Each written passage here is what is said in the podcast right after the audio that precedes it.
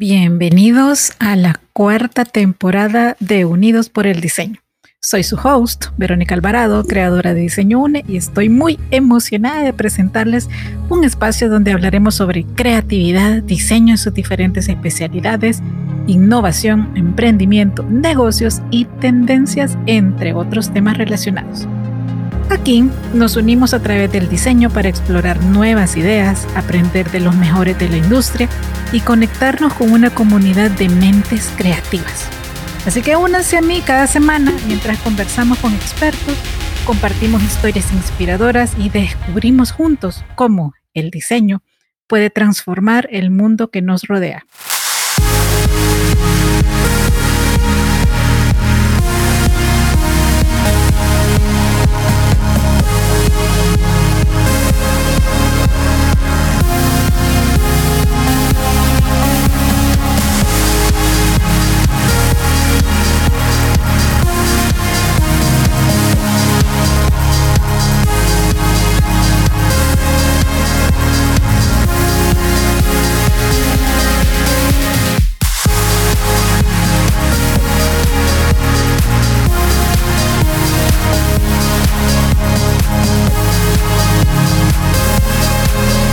Por el diseño.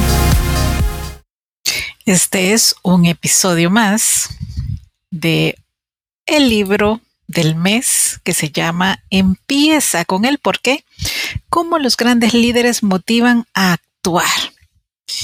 Y estrenamos capítulo, el cual se llama Una perspectiva alternativa. Y algo muy importante, el círculo dorado. Hay pocos líderes que en lugar de manipular optan por inspirar o motivar a las personas para alentarlas. Ya se trate de personas individuales, de organizaciones. Cada uno de esos líderes ejemplares piensa, actúa y se expresa exactamente de la misma manera. Y está en las antípodas de lo que hacemos todos los demás, conscientemente o no, la manera que tienen de hacerlo es ciñéndose a una tendencia que surge en ellos de manera natural o como denomino, el círculo dorado. El concepto del círculo dorado se inspiró en la sección áurea, una sencilla relación matemática que ha fascinado a matemáticos, biólogos, arquitectos, artistas, músicos y naturalistas desde los inicios de la historia. Desde los egipcios hasta Leonardo da Vinci, pasando por Pitágoras, muchos han recurrido a la sección áurea para aportar una fórmula matemática a la proporción e incluso a la belleza. Esta razón matemática también respalda la idea de que hay más orden en la naturaleza que lo que creemos algo que podemos ver en la simetría de las hojas o en la perfección geométrica de los copos de nieve. Lo que me sedujo de la sección áurea, no obstante, fue que tuviera tantas aplicaciones en una multiplicidad de campos y lo que aún es más importante, que brindara una fórmula que era capaz de producir resultados repetibles y predecibles en ámbitos en los que podrían haberse supuesto frutos del azar o de la suerte. Incluso la madre naturaleza, para muchos un símbolo de lo impredecible, mostraba más orden que el que reconocíamos hasta entonces. Al igual que la sección áurea, que aporta pruebas de orden en el aparente desorden de la naturaleza, el círculo dorado encuentra orden y previsibilidad en la conducta humana. En pocas palabras, nos ayuda a comprender por qué hacemos lo que hacemos. El círculo dorado proporciona pruebas concluyentes de cuánto más podemos lograr si nos recordamos a nosotros mismos empezar todo lo que hacemos preguntándonos en primer lugar, ¿por qué? El círculo dorado es una perspectiva alternativa a las suposiciones existentes sobre la manera en que algunos líderes y algunas organizaciones han conseguido un grado tan desproporcionado de influencia. Por ejemplo, nos aporta una idea bastante clara sobre cómo Apple es capaz de innovar en tantos sectores diferentes y no perder jamás su capacidad para hacerlo. Nos explica por qué la gente se tatúa en el cuerpo el logotipo de Harley Davidson. Nos permite comprender mejor no solo cómo las aerolíneas, o en este caso Southwest Airlines, creó la aerolínea más rentable de la historia, sino por qué las cosas se hacían y daban resultado. E incluso arroja algo de claridad sobre la razón de que la gente siguiera al doctor Martin Luther King Jr. en un movimiento que cambió un país y sobre el motivo de que asumiéramos el desafío de John F. Kennedy de llevar a un hombre a la luna incluso después de su muerte. El Círculo Dorado, en fin, nos muestra cómo esos dirigentes fueron capaces de inspirar a la acción en lugar de manipular a las personas para que actuaran. Esta perspectiva alternativa no es solo útil para cambiar el mundo, también existen aplicaciones prácticas para la capacidad de motivar. El círculo dorado, en fin, nos muestra cómo esos dirigentes fueron capaces de inspirar a la acción en lugar de manipular a las personas para que actuaran. Esta perspectiva alternativa no es solo útil para cambiar el mundo, también existen aplicaciones prácticas para la capacidad de motivar. Se puede utilizar como guía para mejorar inmensamente el liderazgo, la cultura empresarial, la contratación, la creación de productos, las ventas y la mercadotecnia. E incluso explica la fidelidad y cómo generar la suficiente inercia a fin de convertir una idea en un movimiento social. Y todo empieza desde adentro. Todo empieza con el porqué. Antes de que podamos analizar sus aplicaciones, primero déjame que defina los conceptos empezando desde fuera del círculo o moviéndonos hacia el interior. ¿Qué? Cada empresa y organización del planeta sabe qué hace.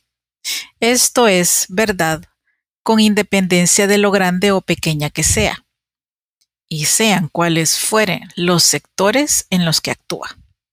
Todo el mundo es capaz de describir con facilidad los productos o servicios que una empresa vende o las funciones que desempeña dentro de ese sistema, los que son fáciles de identificar.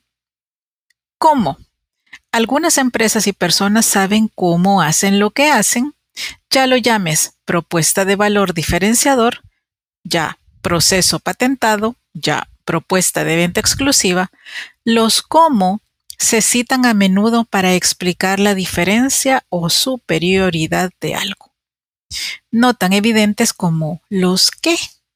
Muchos lo consideran los factores diferenciadores o motivadores de una decisión. Sería falso suponer que todo es todo lo que se necesita. Hay un detalle que pasan por alto. ¿Por qué? Muy pocas personas o empresas pueden expresar con claridad por qué hacen lo que hacen. Cuando hablo del por qué, no me refiero a ganar dinero. Eso es una consecuencia. Por el por qué me refiero a cuál es tu finalidad, motivo o creencia. ¿Por qué existe tu empresa? ¿Por qué te levantas de la cama cada mañana? ¿Y por qué debería importarle a alguien? Cuando la mayoría de las organizaciones o de las personas piensan, actúan o se expresan, lo hacen de afuera adentro. Esto es, desde el qué hacia el por qué. Y no sin motivo, se mueven desde lo más claro hacia lo más confuso. Decimos qué hacemos. A veces decimos cómo lo hacemos pero rara vez hablamos del por qué hacemos lo que hacemos. Pero no así las empresas inspiradas, no así los líderes inspirados. Todos y cada uno de ellos da igual su tamaño o sector, piensan, actúan y se expresan de adentro hacia afuera. A menudo utilizo el ejemplo de Apple Inc., sencillamente porque goza de un reconocimiento generalizado y sus productos son fáciles de asimilar y de comparar con los demás. Aún así, el éxito de Apple en el transcurso del tiempo no es normal. Su capacidad para mantenerse como una de las empresas más innovadoras año tras año, junto con su increíble capacidad para generar un seguimiento casi religioso, la convierte en un ejemplo fantástico para demostrar muchos de los principios del círculo dorado. Empezaré con un sencillo ejemplo de mercadotecnia. Si Apple fuera como la mayoría de las demás empresas, sus mensajes publicitarios se moverían de afuera adentro del círculo dorado. Empezaría con una declaración sobre qué hace o fabrica la empresa, seguido por cómo piensa que es diferente o mejor de lo que hace la competencia, para posteriormente realizar algún llamamiento a la acción con esto la empresa esperaría a cambio algún tipo de conducta, en este caso, una compra. Un mensaje publicitario de Apple, si fuera como todas las demás, podría parecerse a este. Fabricamos unos ordenadores fantásticos, tienen un diseño precioso, son sencillos y fáciles de utilizar por el usuario. ¿Quieres comprar uno? No es un argumento de ventas muy convincente, pero así es como la mayor parte de las empresas nos venden. Esta es la norma. Primero, empiezan con lo que hacen. Aquí está nuestro nuevo vehículo. Luego pueden decirnos cómo lo hacen o en qué son mejores. Tiene cientos de piel, un consumo fantástico y una gran financiación. Y a continuación hacen un llamado a la acción y pretenden provocar una conducta. Este es un modelo que se observa en los mercados de empresa a consumidor y también en los entornos interempresariales. Este es nuestro bufete de abogados. Nuestros profesionales proceden de las mejores universidades y representamos a los clientes más importantes. Contrátenos. Y un modelo que está vigente en la política. Esta es nuestra candidata, estas son nuestras ideas sobre los impuestos y la inmigración. ¿Ven cómo es de diferente? Vótenla. En todos los casos, la comunicación está organizada con la intención de convencer a alguien de una diferencia o un valor superior. Pero esto no es lo que hacen los líderes y las empresas inspiradas. Cada uno de ellos con independencia del tamaño o sector, piensa, actúa y se expresa de adentro hacia afuera. Analicemos de nuevo este ejemplo de Apple y reescribámoslo siguiendo el orden en que la empresa se expresa realmente. En esta ocasión el ejemplo empieza por el por qué. Creemos en desafiar el estado de las cosas con todo lo que hacemos. Creemos en pensar diferente. Nuestra manera de desafiar el orden establecido es fabricando unos productos bien diseñados, sencillos y fáciles de utilizar por los usuarios. Y da la casualidad de que fabricamos unos ordenadores fantásticos. ¿Quieres comprar uno? Este es un mensaje completamente diferente. En realidad, la sensación que transmite es diferente a la del primero. Después de leer la segunda versión, y lo único que hice fue invertir el orden de la información, tenemos muchas más ganas de comprarle una computadora a Apple. No hay triquiñuelas, ninguna manipulación, ningún mensaje que tenga que ver con las ambiciones, ningún famoso. Apple no se limita a invertir el orden de la información, sino que su mensaje empieza con el por qué. Esto es, con una finalidad, causa o creencia que no tiene nada que ver con lo que hacen. Lo que hacen los productos que fabrican, desde los ordenadores hasta los pequeños dispositivos electrónicos, ya no sirven como la razón para comprar. Sirven como la prueba tangible de su causa. El diseño y la interfaz de usuario de los productos Apple, bien, qué importantes, no son suficientes en sí mismo para generar una fidelidad tan asombrosa en, sus clientes. Estos importantes elementos contribuyen a hacer que la causa sea tangible y racional. Otros pueden contratar a diseñadores punteros a ingenieros brillantes y hacer productos bonitos y fáciles de utilizar y copiar lo que hace Apple. E incluso podrían robarle empleados a Apple para hacerlo, pero los resultados no serían lo mismo. Copiar simplemente lo que hace Apple o cómo lo hace no dará resultado. Hay algo más algo difícil de describir y casi imposible de copiar, que confiere a Apple un nivel tan desproporcionado de influencia en el mercado. El ejemplo empieza a demostrar que la gente no compra lo que haces, compra por qué lo haces. Vale la pena repetirlo. La gente no compra el qué, compran el por qué. La capacidad de Apple para diseñar unos productos tan innovadores de manera tan continuada y su habilidad para hacerse acreedora de tan increíble fidelidad hacia sus productos proviene de algo más del que exclusivamente. El problema es que las organizaciones utilizan los elementos y los beneficios tangibles para crear un argumento racional por el que su empresa, producto o idea es mejor que otras. En ocasiones, tales comparaciones se hacen sin ambajes y a veces se basan en analogías o metáforas, pero el efecto es el mismo. Las empresas tratan de vendernos lo que hacen, pero nosotros compramos el por qué lo hacen. Esto es a lo que me refiero cuando digo que se expresan de afuera hacia adentro. Esto es, empiezan con el qué y el cómo. Sin embargo, cuando te expresas de adentro hacia afuera, el por qué se ofrece como la razón para comprar y los qué sirven como la prueba tangible de esas creencias. Las cosas que podemos señalar para racionalizar o explicar las razones por las que nos sentimos atraídos por un producto, una empresa o una idea por encima de otros? ¿Qué hacen las empresas son aspectos externos, pero por qué lo hacen es algo más profundo. Desde el punto de vista práctico, Apple no tiene nada de especial.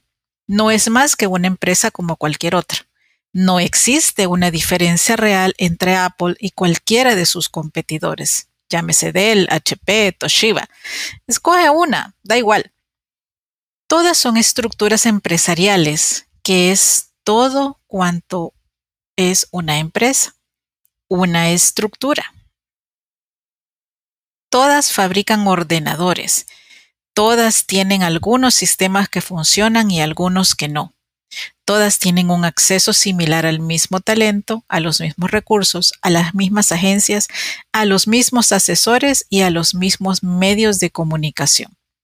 Todas tienen algunos buenos directivos, algunos buenos diseñadores e ingenieros inteligentes, todas fabrican algunos productos que funcionan bien y algunos que no, incluso Apple.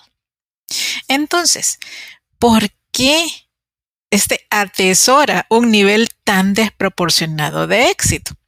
¿Por qué es más innovadora? ¿Por qué es sistemáticamente más rentable? ¿Y cómo consiguió crear unos seguidores tan fieles de culto? algo que muchas empresas han sido capaces de conseguir alguna vez. La gente no compra qué haces, sino que compra por qué lo haces. Esta es la razón de que Apple haya adquirido un nivel extraordinario de flexibilidad. Es evidente que la gente se encuentra a gusto comprándole un ordenador a Apple, pero también se encuentra a gusto comprándole un reproductor MP3 o un teléfono móvil u otro producto.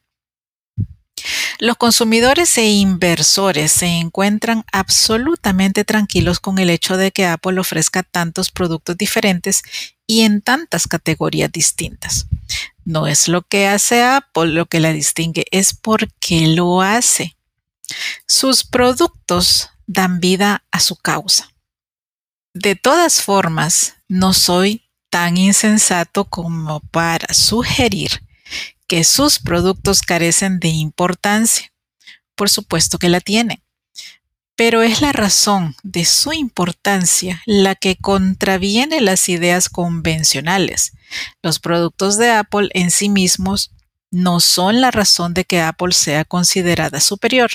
Sus productos, lo que hace, sirven de prueba tangible de aquello en lo que cree la empresa. Es la evidente correlación entre qué hace y por qué lo hace lo que logra que destaque. Y esta es la razón de que consideremos que es auténtica. Y bueno, hasta acá el episodio de hoy. Espero que lo hayan disfrutado y en especial que reflexionemos a profundidad ese juego, entre comillas, entre el cómo y el por qué de lo que hacemos para vendernos diferente, para ser percibidos diferente. Y creo que el ejemplo que nos pone Simon Sinek en este episodio está bastante claro. Para todos es fácilmente visible. Y bueno, continuamos la próxima semana. Como siempre les digo, abrazos, bendiciones y nos escuchamos pronto. Hasta luego.